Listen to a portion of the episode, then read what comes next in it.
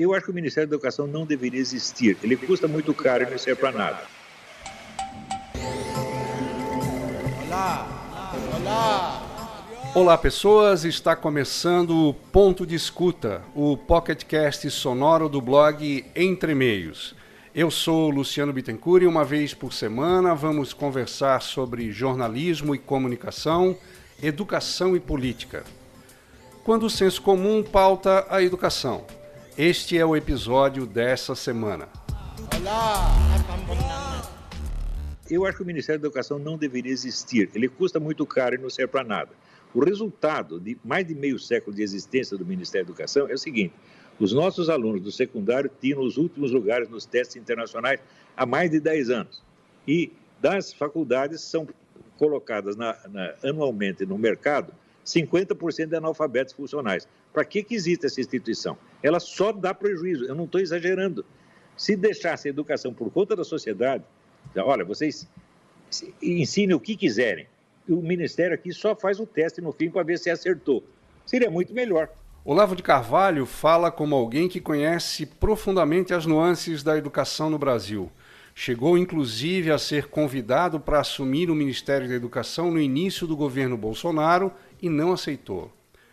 A declaração dada no programa Os Pingos nos Is da Jovem Pan dá uma ideia do que está por trás da atuação do Ministério desde a posse de Jair Bolsonaro. Olavo de Carvalho indicou Ricardo Vélez Rodrigues, que ficou no cargo por pouco mais de três meses no início do atual governo. Em sua curta gestão, Vélez Rodrigues tentou mudar o edital para a seleção de livros didáticos e permitir, por exemplo, a inclusão de publicidade. Pediu que as escolas gravassem os estudantes cantando o hino nacional e lendo uma carta com o slogan de Bolsonaro.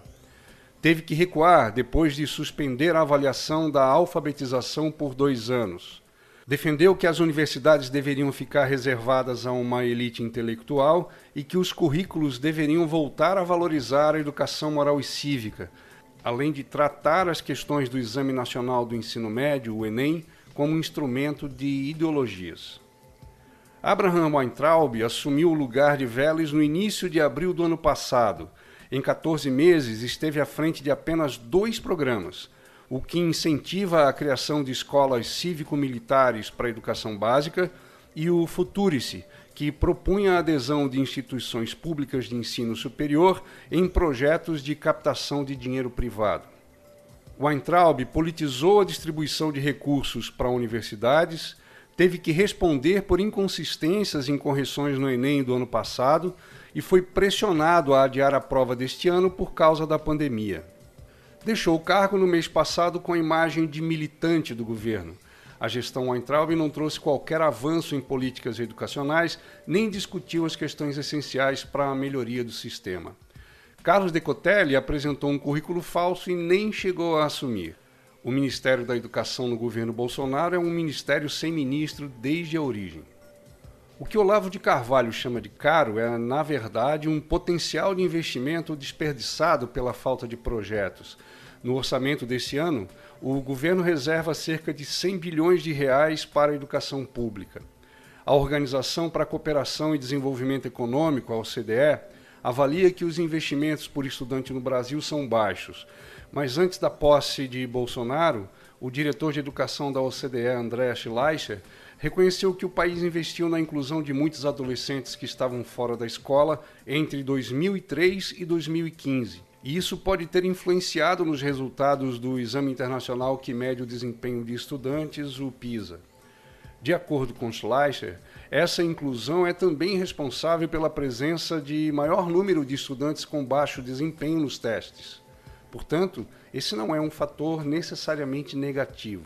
Já de acordo com o indicador de analfabetismo funcional, 3 de cada 10 brasileiros apresentavam em 2018 muita dificuldade na leitura, na escrita nos cálculos matemáticos.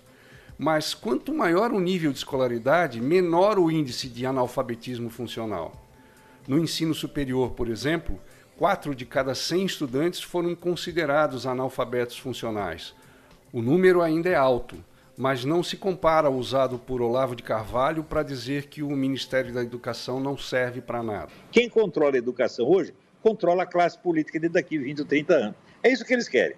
Tá e nós não podemos mais cair na conversa desses caras, nós temos que simplificar. Temos que eh, voltar para o realismo. Agora, eu estou dando, tô, não tô, isso não é nenhuma sugestão, porque eu duvido que alguém no governo preste atenção no que eu estou dizendo. Concordar, não vou concordar nunca. Por quê? Estão todos envolvidos nesse processo político da educação. Eu não estou envolvido. Olavo de Carvalho considera desnecessário um ministério para o qual indicou um ministro. Trata a política educacional como um instrumento de poder e não a educação como instrumento político de transformação. Mas os ministros de Bolsonaro mostraram que, justamente quando não se tem diretrizes nem projetos para a educação, é que se dá valor demasiado a figuras messiânicas e a filósofos de senso comum. Até semana que vem.